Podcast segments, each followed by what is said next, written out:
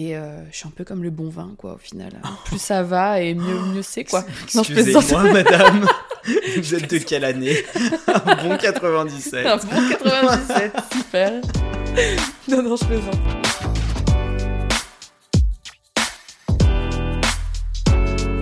Salut tout le monde. Salut. J'espère que vous allez bien.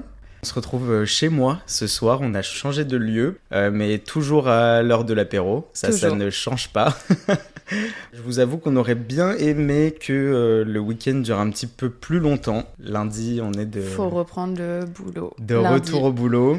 Et, euh, et c'est pour ça qu'on va en discuter un petit peu euh, ce soir tous les deux. Qu'est-ce que, qu'est-ce que tu penses, Roxane, toi, du, monde du travail Qu'est-ce que ça t'évoque euh, de premier abord De, de premier abord, euh, ça a été hyper flippant. Franchement.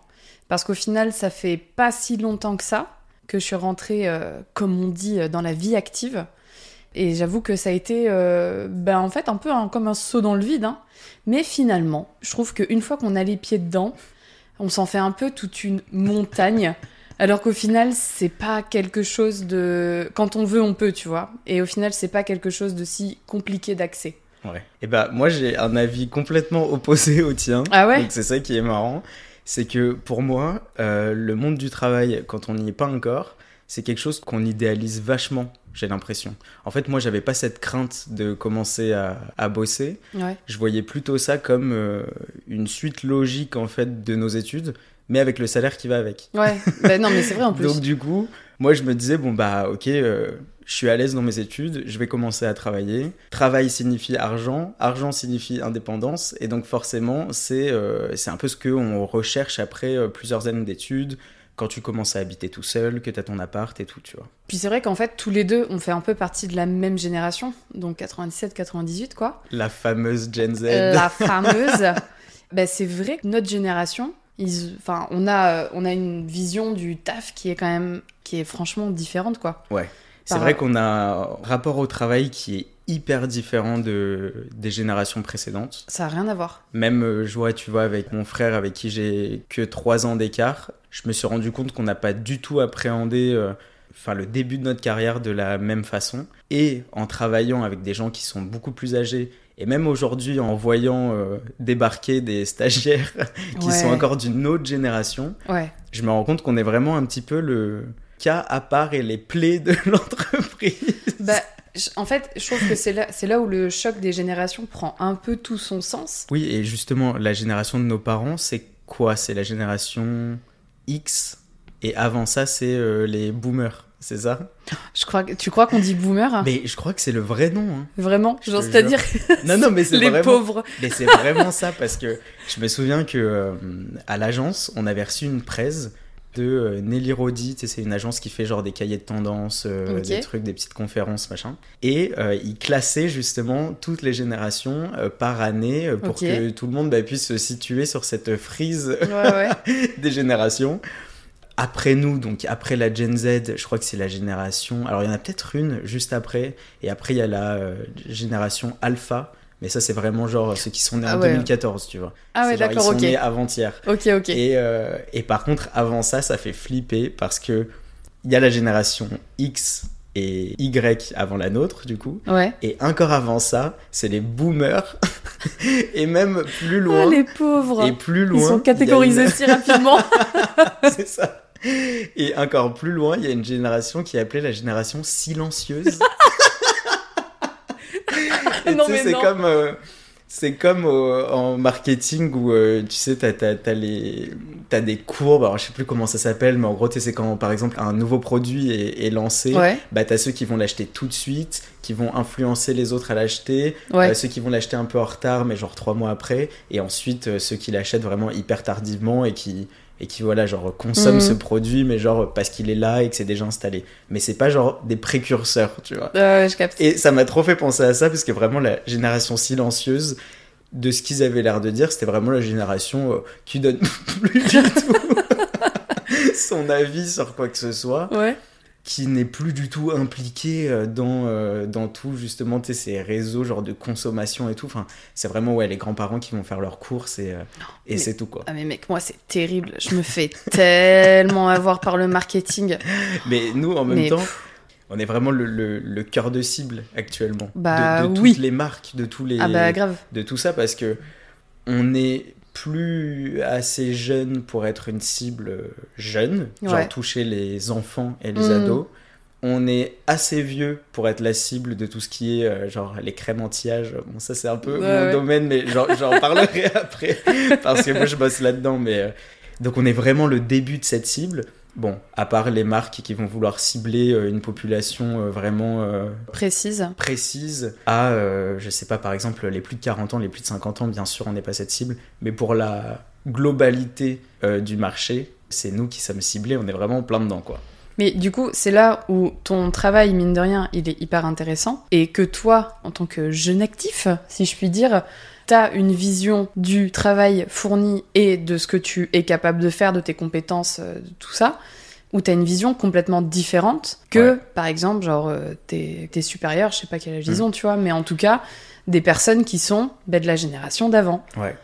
Bah, alors justement, mo- moi je vais vraiment parler pour moi et de ce que je vois dans mon domaine d'activité. Ça pourra quand même faire écho euh, à tout le monde à un moment ou à un autre. Euh, je suis euh, donc directeur artistique dans, dans une agence de, de design et je suis spécialisé dans tout ce qui est packaging, surtout packaging cosmétique. Hmm, Donc c'est là où, on va pas se mentir, c'est le marketing qui fait tout ouais.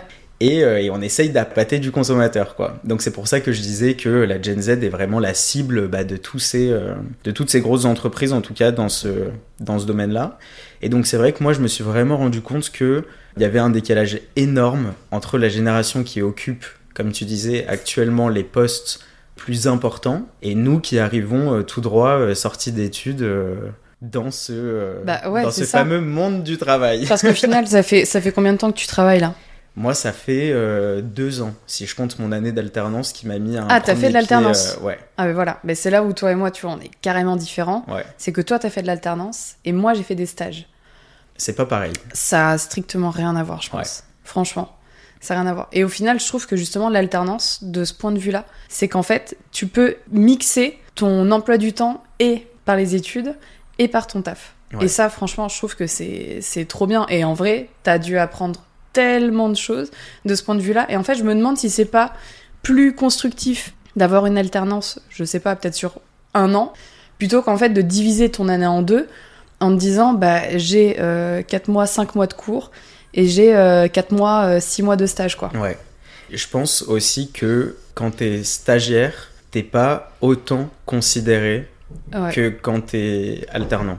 Et euh, par exemple, dans mon métier, vu que c'est du design, donc c'est euh, c'est un métier qui reste un peu euh, artistique, Ouais, tout à fait. Euh, Il y a forcément une part euh, d'acquis où tu mets en application tout ce que tu as appris à l'école, mais c'est aussi vachement basé sur la culture, mais au sens large du terme, tu ouais, vois. ouais, ouais. Euh, il faut être au courant des dernières tendances, de savoir ce qui plaît, ce qui se fait à droite à gauche, ce qui fonctionne. Et, euh, et donc du coup c'est aussi euh, très euh, subjectif en phase créa par exemple. Ah, Parce c'est tout le... c'est toute la complexité de ton travail, hein, justement. Nous on est les plus aptes parfois à savoir ce qui marche ou pas. Mais malheureusement ces gens-là qui sont là depuis, j'allais dire depuis les dinosaures, je suis trop méchant. Depuis depuis l'Antiquité. Depuis l'antiquité, bien sûr. Euh, parfois, euh, j'ai l'impression qu'il reste un peu. Bon, alors ça, c'est un peu niche comme remarque, mais euh, j'ai l'impression qu'il reste un peu, des fois, par dépit dans la boîte, parce que forcément, c'est une fin de carrière. Donc, t'as pas forcément envie de te re-challenger euh, quand t'es à 5 ans de la retraite, tu vois, mais ça, je peux parfaitement le. Le Bah, comprendre. bah ouais. Mais tu vois, c'est ça aussi qui est intéressant comme point de vue, c'est que je pense que nous, on est plus une génération, on va, si on a des opportunités, on va peut-être plus avoir tendance à rebondir de taf en taf, d'expérience en expérience. Ouais, Alors que justement, la génération de nos parents, tu vois, Oui. c'était on trouve un taf, on commence en bas de l'échelle, ouais, et vas-y ma fille, on y va quoi, tu ouais, vois. ça. Et en fait, il restait. euh, bah, ça peut aller, je sais pas, genre euh, 30, 40 ans de carrière dans la même boîte où les Mm. mecs, ils ont connu que ça. Ouais. Et moi, c'est un truc. Tu vois, je pense que c'est ça en fait qui m'a fait peur quand, quand je me suis dit, allez, maintenant, faut trouver un taf. Ouais. Et en même temps, bah oui, bon, tu trouves un travail, euh, c'est pas, pas pour autant que que t'es que t'es enchaîné. Mais Il y a quand même cette espèce de. Comme si tu voyais à travers la- les lunettes de tes parents, tu sais. Où tu te dis, ouais, mais mes parents, ils sont restés euh, 10 ans, 20 ans dans une même boîte. Bah, peut-être qu'en fait, c'est ça le taf. Mais nous, c'est plus. euh, Bon, après, ça peut quand même arriver, hein, j'imagine. Non, mais bien sûr. Mais nous, je pense qu'on a moins euh, peur de justement tout quitter, juste changer de taf, même si ça reste dans le même Ouais. domaine. Mais euh, pourquoi pas aussi se reconvertir dans quelque chose qui est complètement différent. Mm.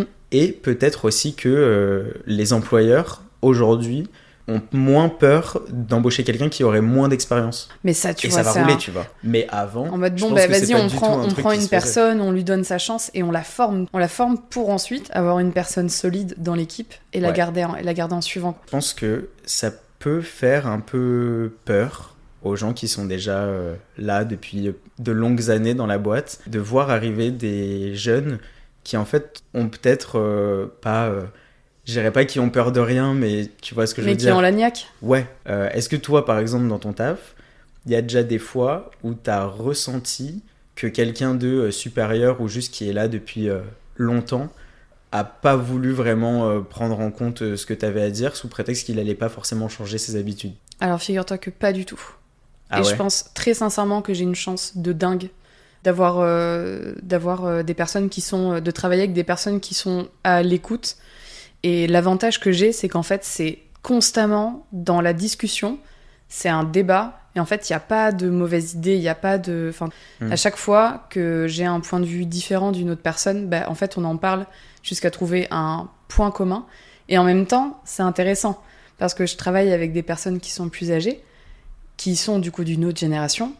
Et parfois, euh, parfois ben, limite, euh, c'est mignon parce que la personne en face de moi, elle dit Ah bah, euh, ok. Enfin, juste, euh, ok, ok, j'avais pas pensé à ça, mais pourquoi pas. Et il y a une réelle ouverture d'esprit, et ça, franchement, c'est formidable. Ça, c'est vraiment cool. Ouais. Parce que, tu vois, moi, dans mon domaine, quand une personne qui a l'âge de euh, nos parents m'explique ce que lui pense qui plaît chez les jeunes, Ouais, entre guillemets, et que c'est quelque chose de complètement ringard, mais genre à côté de la plaque, ou alors euh, qui a existé, hein, mais qui est plus du tout à la mode ouais, depuis ouais, genre ouais. Qui, 5 qui ans, se fait plus, ouais. euh, des fois t'as envie de leur dire, euh, bon, ok, laisse-moi faire, genre je suis en plein dedans, Bah, parce je que, le sais. bah, parce que toi, tu es soit cette cible, soit tu es le plus proche de la cible. Oui, ou alors juste on baigne dedans, tu vois. Genre avec tout ce qu'on voit sur, sur les réseaux sociaux, franchement, on est les plus aptes à dire euh, bah, ce qui plaît à droite à gauche, ce dont les gens parlent, ce qui a marché, ce qui a fait le buzz, enfin tu vois. Et c'est pas. euh, je dis pas qu'on sait tout et que on a une culture. euh, Ça, c'est clair qu'on a toujours à tu apprendre. vois, qu'on a une pop culture dix fois plus développée. Ouais, en tout cas, toi, tu te sens plus. c'est, tu, tu te sens comme dans ton bain, quoi. Genre, t'es à l'aise. T'es à Bah. l'aise et tu te sens proche de, euh, des façons de penser, euh, de, des moods euh, de, de notre génération, quoi. Bah ouais, Ou carrément. même de la génération euh, bah, suivante, limite. Justement, j'ai pas encore ressenti ce décalage Ouais. avec les générations les plus jeunes, Ouais. mais c'est peut-être justement parce qu'on est largué et qu'on sait pas. Je sais pas. Parce qu'on a l'impression de tout savoir. Mais en fait, euh, tu vois, quand je vois des nouveaux réseaux sociaux euh, débarquer et que j'ai pas forcément envie de m'y mettre, Ouais. ou que j'entends des sons euh, qui sont hyper connus et que je me dis, mais attends, mais j'ai jamais entendu ce J'ai son. jamais entendu cette musique. Et là, euh, ça commence. Mais après, ce qui est bien, euh, enfin, en tout cas, moi, je suis comme ça, c'est que euh, j'ai envie de découvrir des nouveaux trucs, de rester à la page et tout, alors qu'il y a des gens qui, euh, qui ont pas du tout envie de faire cet effort. Oui, Et clairement. c'est là aussi où le gap, après, il se, il se creuse à mort. Alors figure-toi que dans mes petites recherches, je suis tombée sur des chiffres qui Ouais. sont d'ailleurs assez récents et j'ai trouvé ça franchement très très intéressant. C'est selon une étude de la société YouGov pour le site Monster. c'est très précis. Voilà, voilà, je vraiment je, je lis ce qui est écrit devant moi quoi. Ça a été publié en septembre 2021. Il y a 78% des 18-24 ans qui n'accepteraient pas un emploi parce que ça n'a pas de sens pour eux. Ah, mais je suis complètement d'accord avec ça. Moi, je me sens ultra concernée par Ouais. ces chiffres-là. Je pourrais pas euh, demain m'engager dans un, dans un travail où bah, c'est pas forcément mon domaine d'études, c'est pas mon domaine de prédilection. Et puis, bah, en fait, comme le dit la phrase, genre, ça n'a pas de sens pour moi, Oui, quoi. c'est ça. Mais ça, je pense que c'est quelque chose qui est euh, hyper commun à la Gen Z. C'est euh, vraiment quelque chose qui compte aujourd'hui au même titre que euh, la santé mentale et son bien-être perso Ouais. et son bonheur avant en fait tout le reste. Parce que au fond, genre à la fin de la journée, tu rentres chez toi, t'as bossé, c'est cool, ça s'est bien passé, c'est cool, mais tu te retrouves avec toi-même dans Bah, ta vie euh, ouais. perso, tu vois. Et donc ton taf, c'est euh, ce qui te fait vivre, mais en France, tu vois, c'est pas comme aux États-Unis où la mentalité vis- vis-à-vis du travail, elle est vraiment différente. Ouais, vraiment, aux États-Unis, c'est no pain, no euh, gain, quoi. Enfin, On travaille pour vivre, Ouais. mais on vit pas pour travailler, tu vois. Je pense, franchement, Ça, ouais. je pense que déjà, c'est un truc commun. Mais, euh, mais au-delà de ça, ouais, pour la Gen Z, tu vois, je suis pas du tout euh, quelqu'un de euh, carriériste dans le sens où j'arrive pas, même si j'adore mon taf, hein, j'arrive pas du tout à me projeter dans, euh, Faut que dans tu crantes, 5 faut- ans, ouais. 10 ans, 15 ans. Hmm. Je me dis pas, quand je vois mon patron, je me dis pas, ah bah oui, forcément, dans 15 ans, je prends sa place. Ouais. Non, parce qu'au final, je sais même pas si j'en ai envie. Hmm. Et, et ce qui compte, c'est vraiment bah, ma situation actuelle, ou à la rigueur dans 2-3 ans, mais rien de plus. En fait, j'ai vraiment envie d'assurer euh, ouais, genre ce bien-être euh, perso et quotidien, tant que, euh, tant que ma vie, elle me plaît, que mon niveau de vie me plaît, et que, et que je me sens bien, euh, c'est l'essentiel. Moi, j'ai vu des potes euh, dans leur taf. Enfin, et en même temps, je trouve ça délirant de se dire ça, mais des potes de 23 ans qui faisaient des burn-out Ah oui, à 23 ans. mais il y en a. hein. Genre 23, 25 ans. Ouais, ouais. Mais c'est un truc de dingue, quoi. Je suis en mode, mais c'est beaucoup trop tôt. Ça fait Oui. quoi? Ça fait, allez, euh, deux ans, trois ans, même pas, que tu Ouais. travailles dans ta boîte. Et en fait, t'en es déjà rendu à ce point-là. Et, et en même temps, assez paradoxalement, euh, mes potes, ils me disent, ouais, mais je kiffe. Tu vois, je me sens bien dans, je me sens bien dans mon taf. Enfin, je me sens bien. Je, je kiffe ce que je fais. Je m'arrache de dingue dedans. J'ai plus de vie sociale. Euh, Je prends juste le temps de promener mon chien parce que voilà, quoi. Il en a Ouais. besoin. Mais en soi, il kiffe. Mais souvent, les gens qui arrivent à kiffer ces situations-là, c'est justement parce qu'ils arrivent à se projeter Ouais. dans euh, un futur euh, plus ou moins proche, où ils se disent, bah, si je le fais aujourd'hui, c'est pour la bonne cause, Ouais. et c'est pour ne plus le faire après, Hmm. tu vois.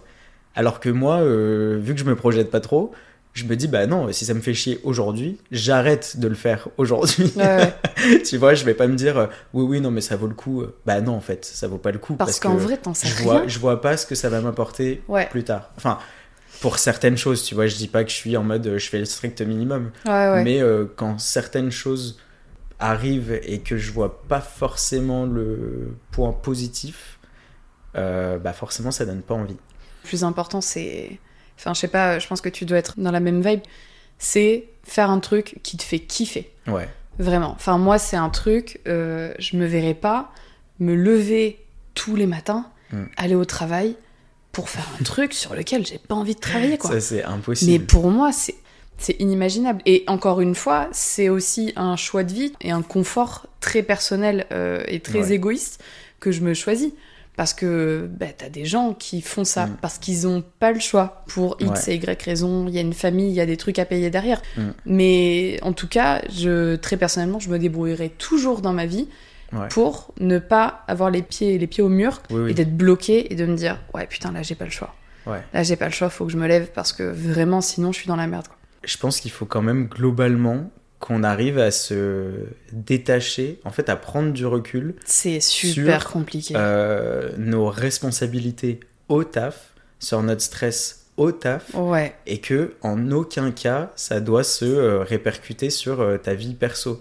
Parce que ça va pas t'empêcher d'avoir une conscience professionnelle, bah ouais. de bien faire ton Mm. boulot, de faire des heures sup s'il faut faire des heures sup. Mais par contre, au moment où tu rentres chez toi, si tu continues à ruminer Et que tu à déconnectes pas en réfléchir fait. de euh, ce qui s'est passé aujourd'hui, de ce qui va se passer demain, de ce qui va se passer dans une semaine. De, euh, je pense que ça peut vraiment te ronger, même dans un boulot où euh, tout se passe bien. Ouais, Mais ouais. si tu te mets toi la pression et un stress monstrueux, c'est vraiment hyper important de, de prendre du recul là-dessus.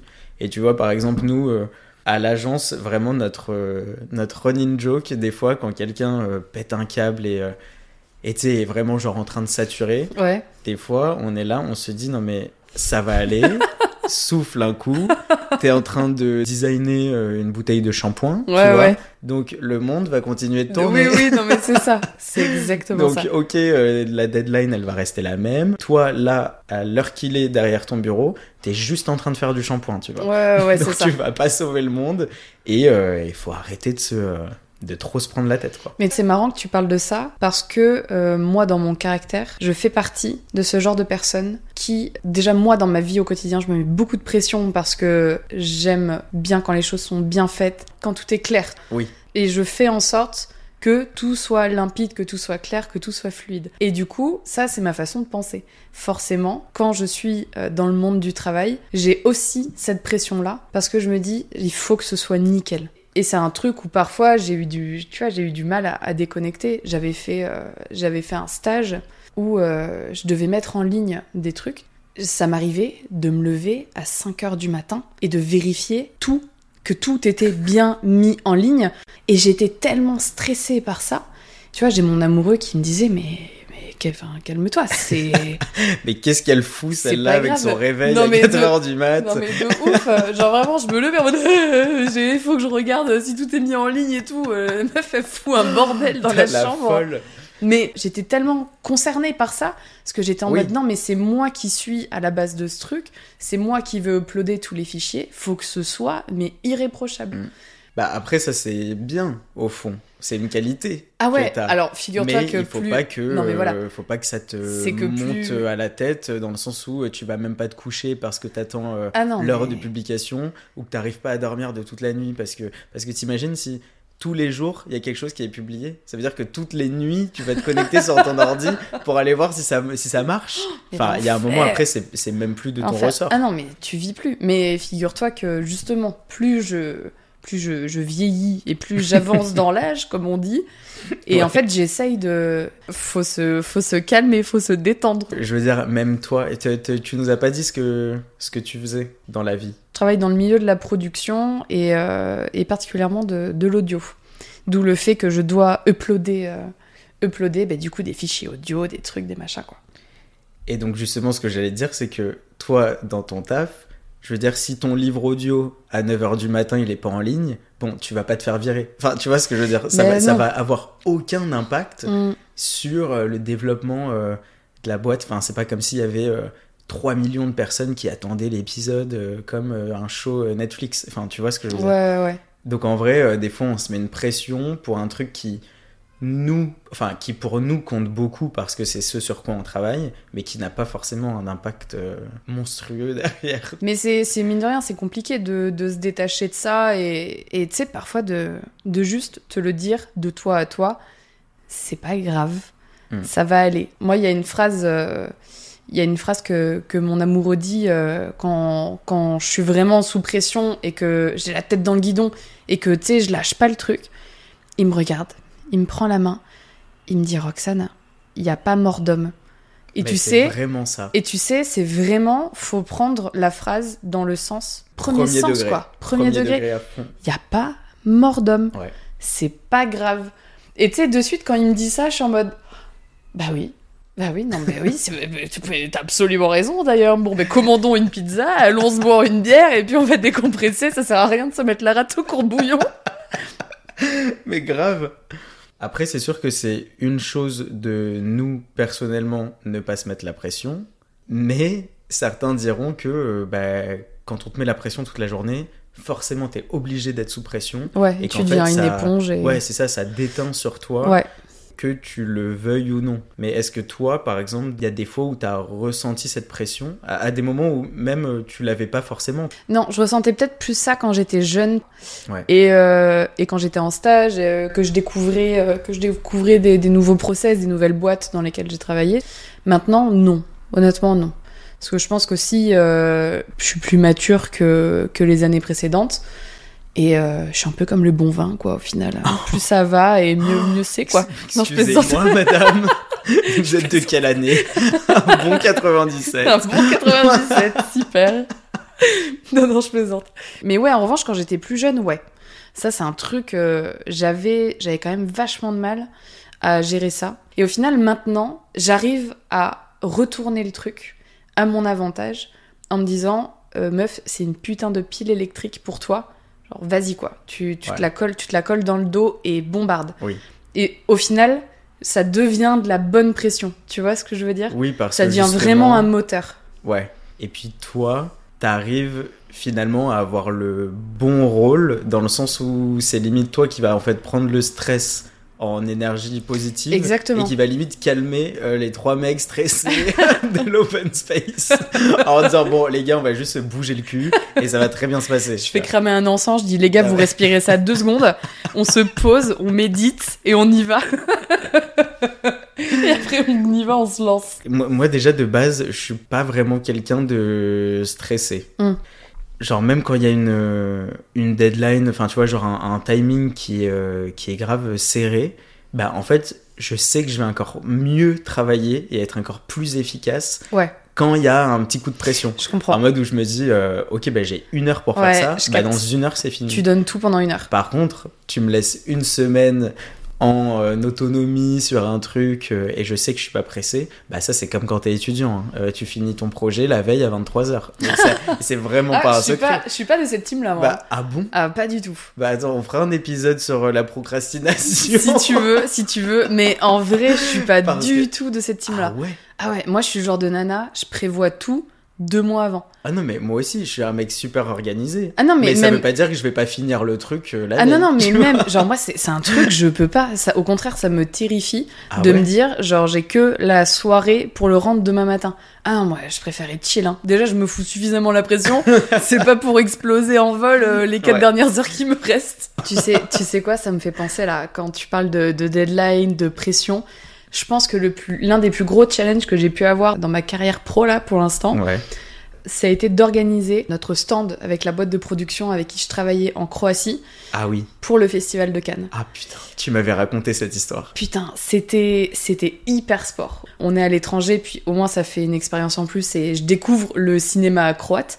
Ouais. Parce que, tu vois, on parle beaucoup de, du cinéma euh, indien, du cinéma américain, truc machin. Le cinéma croate, ça te... ça m'évoque rien du rien. tout. Et donc je me suis dit, vas-y, go, ça va être hyper intéressant. Donc j'étais la petite française là dans la boîte.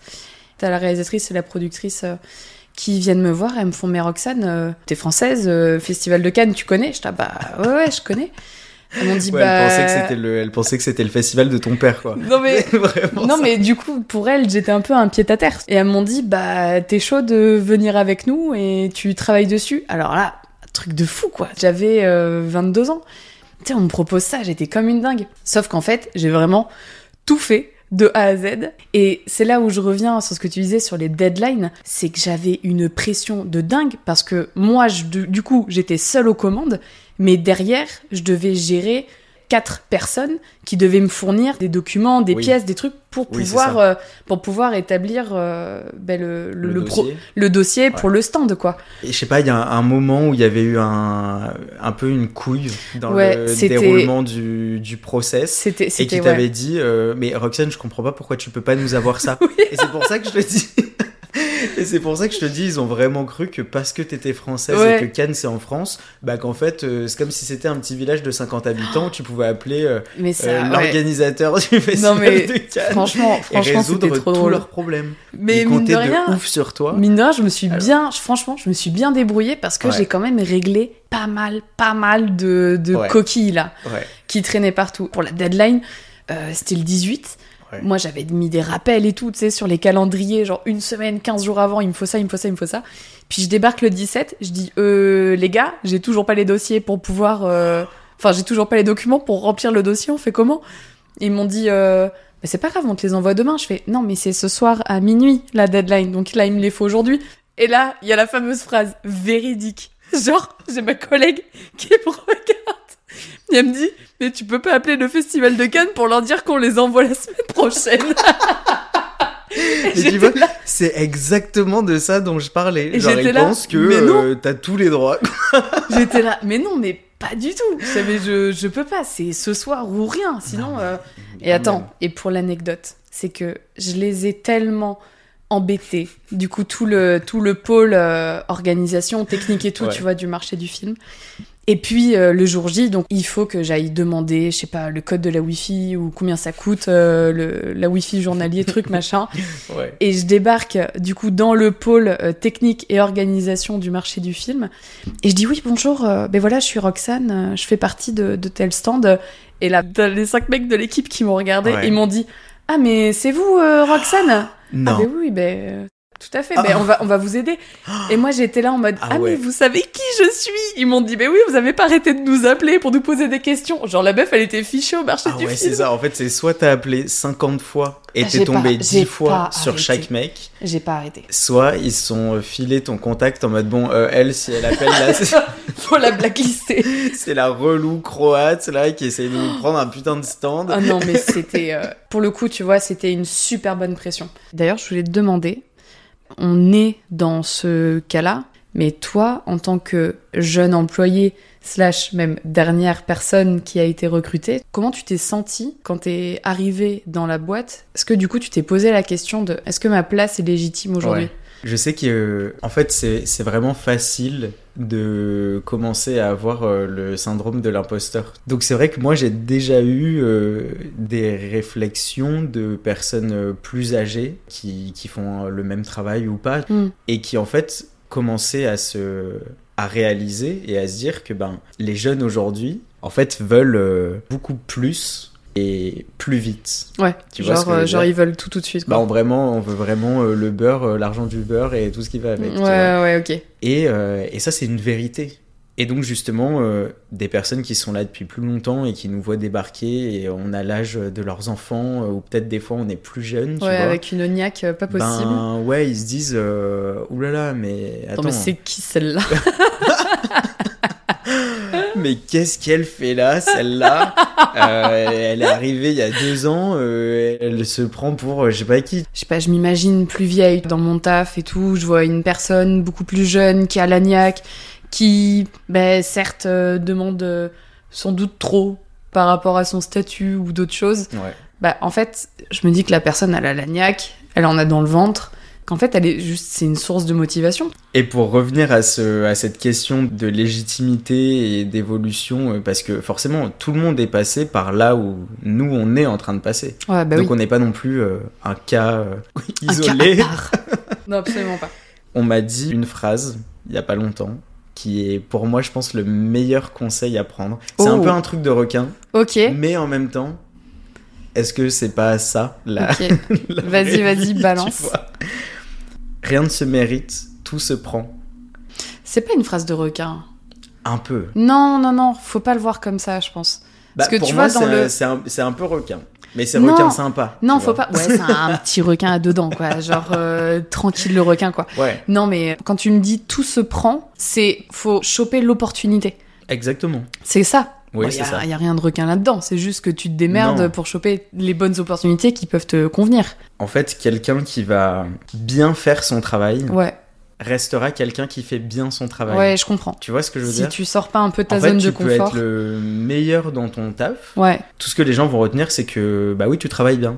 Mais toi, de ton côté, t'auras pas forcément euh, une reconnaissance particulière. Ou... Ouais, tu vois ouais, ce que ouais. je veux dire? On va dire, bah oui, tu fais bien ton taf, mais en même temps, si t'es là, bah c'est pour le faire bien. Et en fait, les gens qui réussissent à vraiment évoluer et à se faire une vraie place, c'est pas forcément quelque chose de négatif ou d'hypocrite ou de euh, genre de mec qui va écraser les autres, mais c'est juste genre réussir à se placer au bon endroit, au bon moment, pour obtenir justement plus de reconnaissance qu'un simple euh, bah oui, il travaille bien, mais c'est normal. ouais, ouais. Et, euh, et en plus, bah, c'est hyper satisfaisant, on va pas se mentir. Genre, c'est toujours Ah, hyper ça, cool d'être complimenté. Mm. Et justement, euh, quand tu fais quelque chose que toi t'estimes euh, génial et que en retour t'as rien et que t'es vraiment pas euh, reconnu, c'est vraiment genre le pire sentiment. Donc, Non, mais les gars, putain, quand même, c'est bien ce que j'ai fait, non? Un petit merci. S'il vous plaît. S'il vous plaît. Donc, euh, donc voilà, ce serait ma petite conclusion. Euh, Bah, tu sais quoi, je vais conclure ta conclusion conclue ma conclusion. en te disant une phrase que moi aussi, mes parents m'ont toujours dit, à moi et à mon frère, peu importe ce que vous faites, mais faites quelque chose que vous aimez. Et ça, qu'est-ce que c'est vrai? Ça a jamais été aussi vrai que pour la Gen Z. Mais ouais, bah oui, oui, c'est vrai. On veut que du kiff. Ouais, c'est ça. Il faut surtout s'épanouir, parce que franchement, il n'y a rien de pire que, que d'aller au taf à reculons. Et... Ah mais ça c'est vraiment... euh, Alors qu'au final, quand tu, la règle numéro quand tu t'éclates dans ton taf, c'est, je trouve que ça devient limite plus un travail. Tu vois ce que je veux Ouais. dire? Ah mais ça devient plus que ça, quoi. Ouais. Je sais pas, vous en pensez quoi, vous? Dites-nous. Dites-nous en commentaire. Euh, lâchez vos coms. Est-ce que vous êtes team travail ou vous êtes team... euh, Team kiffance.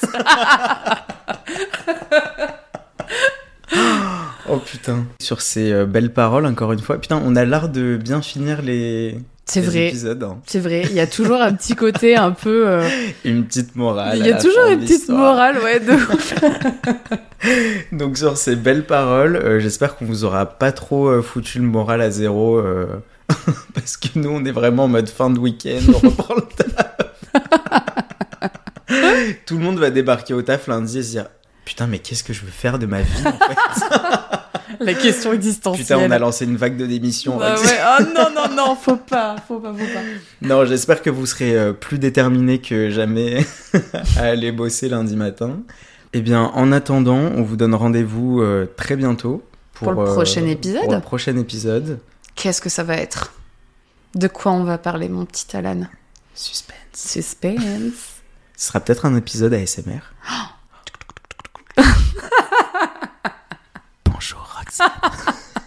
Ça y est, on est en roue libre. comment vas-tu? Ça va, ça Allez, on vous dit à très bientôt euh, pour un dernier verre. va. On se retrouve pour un dernier verre. Very soon. Salut